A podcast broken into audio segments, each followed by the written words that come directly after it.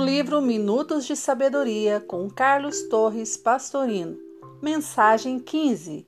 Não esteja ansioso e preocupado para não atrair moléstias para seu corpo. A ansiedade é um fator bioquímico que influencia as secreções glandulares, produzindo demasiada adrenalina que estimula em exagero o sistema nervoso. Daí, a enfermidade é um passo. O nervosismo prejudica fundamentalmente a saúde. Portanto, não seja ansioso. Faça constantemente afirmações positivas de saúde e mantenha-se calmo e sereno.